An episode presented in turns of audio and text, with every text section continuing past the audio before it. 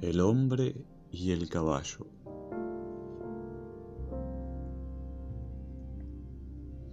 Tenía un caballo, fue a la guerra.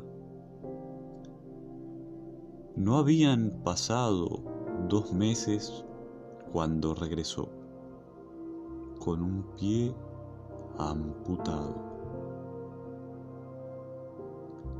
Al verlo su caballo relinchó.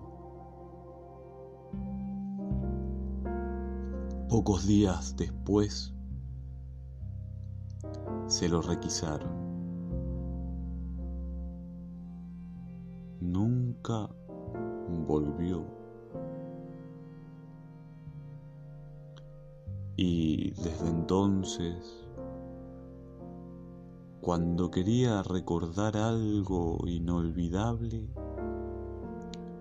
de su vida, algo hermoso,